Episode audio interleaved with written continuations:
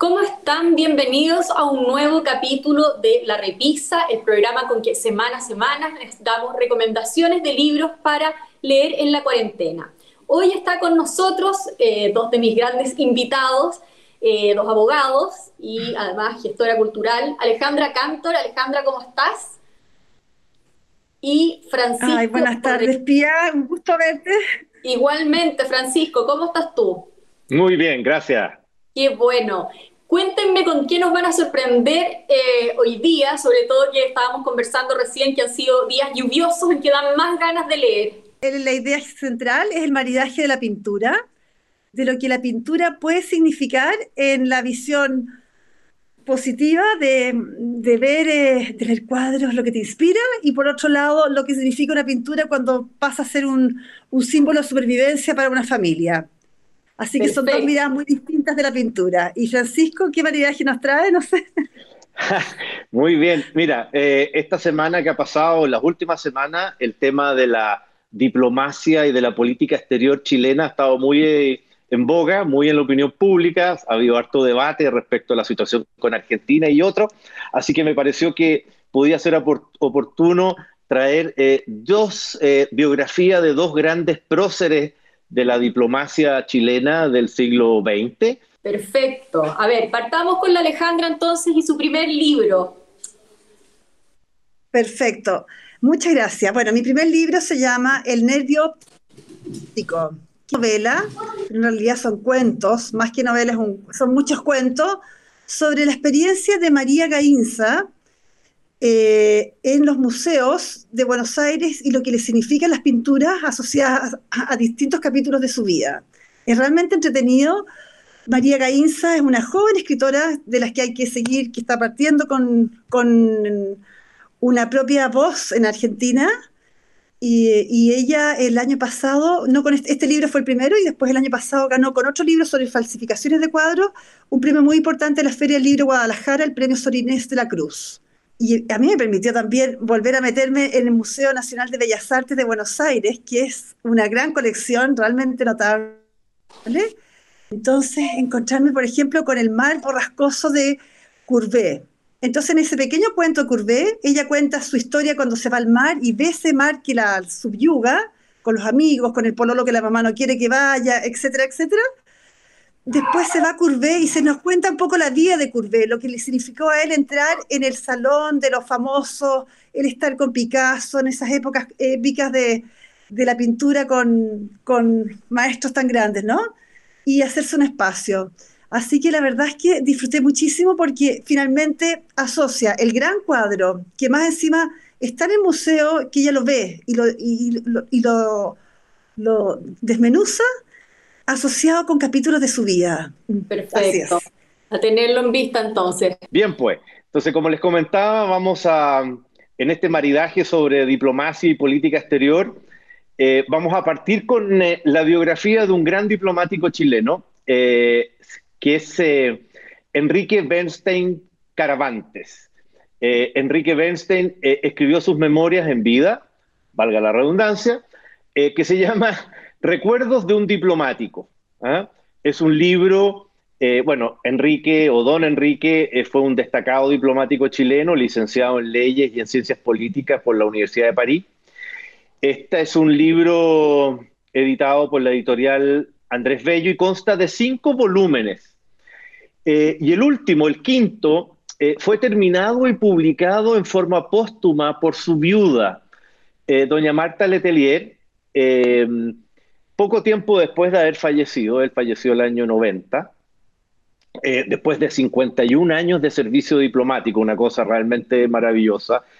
Eh, y es una, eh, y voy a contar ahí después una anécdota a propósito de los tomos o de los volúmenes, pero lo entretenido es que permite recorrer toda la historia de Chile a partir de su experiencia diplomática o, o gran parte de la historia de Chile del siglo XX.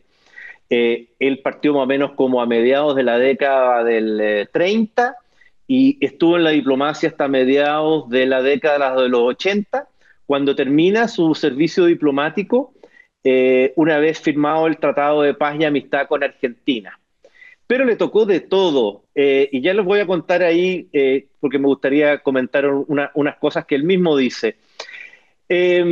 A propósito de estos volúmenes, em, él lo fue escribiendo de manera cronológica, pero cuando iba en el volumen 3 y le tocaba pasar al 4, es decir, el 4 estaba previsto para tratar su servicio diplomático bajo el gobierno de Salvador Allende y de Augusto Pinochet, eh, decidió adelantar el último tomo para transformarlo en el cuarto y dejar el cuarto como quinto. No. ¿Y por qué? Porque el cuarto lo dedicó por completo a su historia personal, entre comillas, y, todas las anécdotas de la mediación papal. Entonces él lo que dijo fue, eh, esto es tan importante, tengo tanta información que eh, no quiero correr el riesgo de que me viera truncada eh, su concreción porque yo de repente me pudiera morir en el camino. Entonces lo hizo él. Y después empezó a trabajar el quinto tomo y efectivamente murió redactando el quinto tomo, por eso lo terminó su viuda. Perdona que te interrumpa, Francisco. Sí. Eh, ¿Es posible encontrar este libro todavía? Porque yo lo busqué y me, y me costó... No. Eh, cuesta mucho encontrarlo, efectivamente, pero, pero uno lo puede encontrar en, en Mercado Libre. Eh, lo, venden por ahí eh, antiguo porque son bien antiguos, ¿ah? eh, exactamente. ¿ah? De, hecho, el último fue del año de la década del 90, entonces ya están bien descontinuados, no han vuelto a sacar. Don Enrique era una persona que para la diplomacia, para él la diplomacia lo era todo. Em, y, y, a pesar de que fue una persona que militó toda su vida en la falange y luego en la democracia cristiana, eh, nunca antepuso sus intereses personales y políticos y por el contrario, eh, quisiera simplemente leer aquí lo que él mismo dice a propósito de su experiencia diplomática. Dice, he servido al país bajo administraciones de derecha, de centro y de izquierda. Elaborado con nueve presidentes de la República y con 39 ministros de Relaciones Exteriores. Cuando fui designado o destinado al extranjero, tuve como jefes a cuatro embajadores de diferente carácter, personalidad, preparación u orientación política. Creo haber sido siempre un buen servidor del Estado en el verdadero sentido portaliano del servicio público. Apliqué fielmente y sin desmayos el viejo lema británico, right or wrong, my country. Vale decir, aunque mi patria esté equivocada, es mi patria, dice. Y debo servirla en la mejor manera. Esa frase, la verdad es que si ojalá lo oyeran muchos hoy día, cuando el sentido del servicio público y más encima portaliano está bastante a mal traer, eh, la figura de Enrique Bernstein claramente es una, un bálsamo, por así decirlo, de lo que debió o debe ser un verdadero eh, servicio público. Perfecto, muchas gracias Francisco.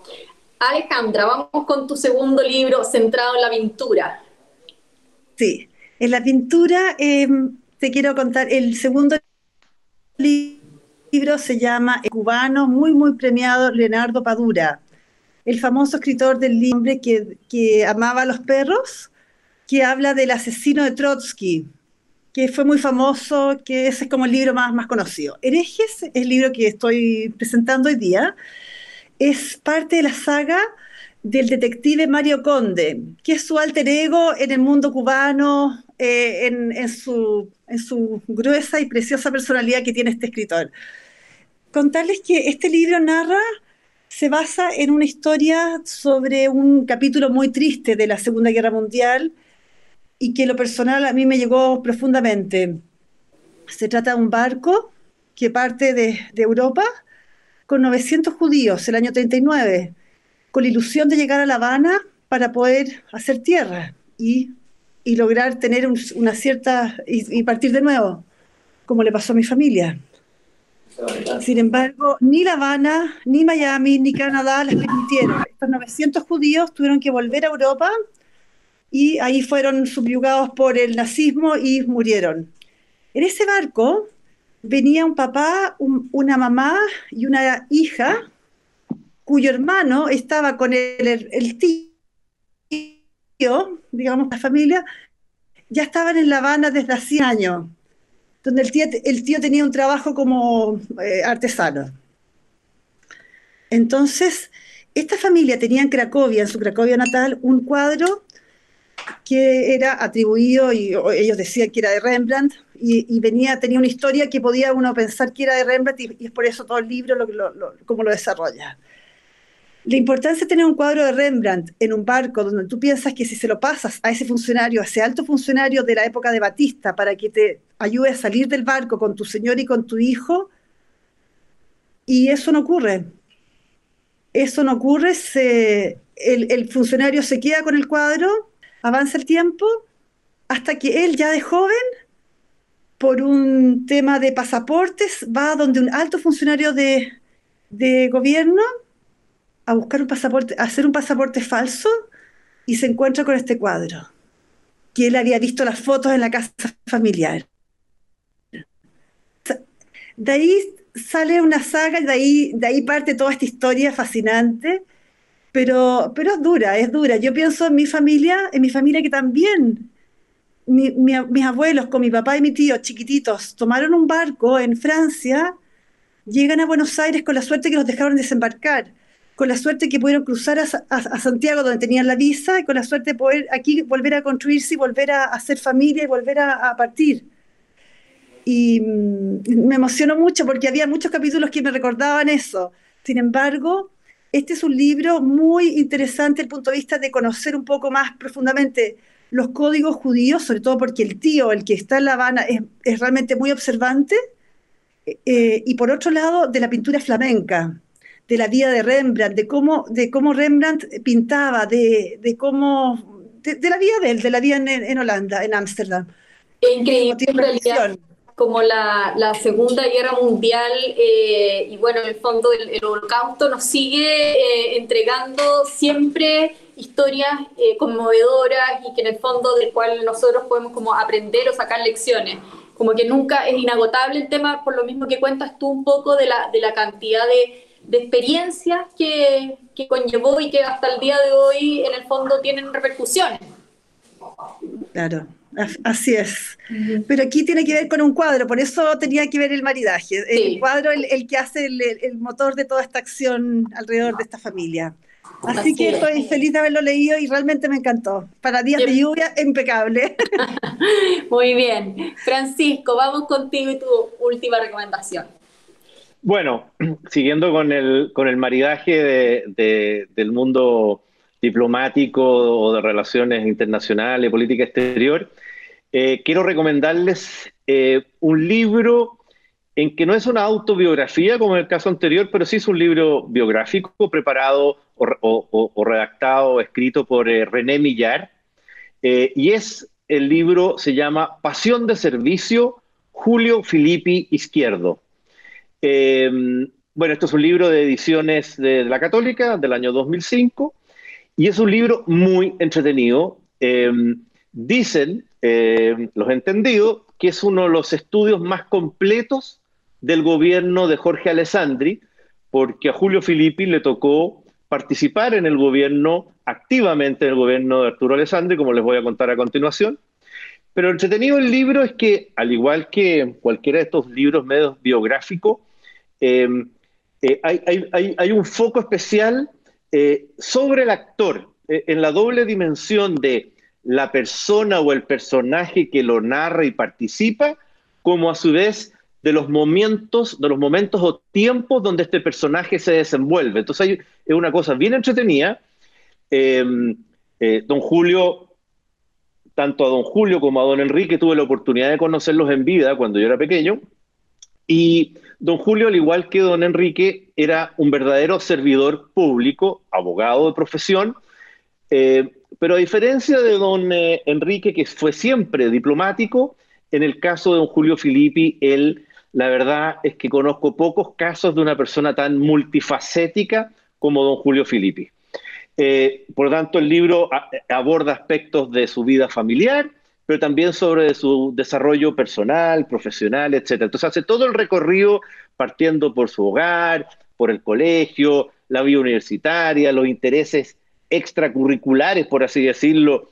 O sea, yo tengo el recuerdo una vez entre paréntesis, de haberme lo topado en un eh, en una de estas estaciones de servicios COPEC de esa época, estamos hablando cuando la carretera al sur era de una pista, haber ido con mi papá y haberme lo encontrado a él vestido de como de explorador porque había ido a, no sé, pues a estudiar eh, eh, cualquiera de estas cosas que le gustaban, de insectos, de, en fin. ¿ah? Ah, o sea, un personaje, pero como es... Pero un personaje muy simpático, además muy sencillo, no, verdaderamente eh, una persona muy atractiva en todo sentido de la palabra. Bueno, eh, como les comentaba, él fue ministro durante seis años en el gobierno de Alessandri, fue ministro de Justicia, Tierras y Colonización, Economía y Relaciones Exteriores. René Millán eh, lo, bautizó como el, como el ministro universal, porque era como de esos ministros que lo sacaban en una parte, lo ponían en otro y desempeñó distintas posiciones. Así que y también tuvo una participación muy activa de más de 30 años en todos los temas limítrofes con Argentina, con Bolivia, participó en el caso Palena, en el caso El Big, en la mediación papal, etc. Así que eh, también tuvo su faceta de abogado, fue árbitro, ministro de la Corte, participó en la redacción del, de la Constitución del 80, fue ministro del Tribunal Constitucional, en fin, realmente eh, yo no sé en qué minuto hacía tanta cosa. ¿Él escribió, Francisco, eh, sus memorias o algo después o no? Él no escribió, este, este libro fue encargado, entiendo, por la familia, por eso lo escribió René Miller. Sin embargo, tiene varios libros publicados y hay uno muy entretenido que yo lo leí, eh, porque él, entre todas las cosas que se dedicó, era una persona fervientemente católica, eh, y se dedicó a estudiar a los ángeles y demonios. Y de hecho publicó un libro. Era de las personas que más sabía sobre los ángeles. Eh, y hay algunas entrevistas por ahí. Sí, muy, muy notable. Súper interesante. Todos los cuatro libros, entretenidísimos. Yo debo reconocer que ya voy terminando el primero de todos los que han recomendado en este programa, que ya llevamos tres meses. Muchas gracias, como siempre, a los Tía, pero muchas gracias. Nos veremos entonces un pues. par de semanas y a ver si vemos lo de Instagram Live luego. De todas maneras. Igualmente, igualmente. Saludos a todos. Muchas gracias. Cuídense.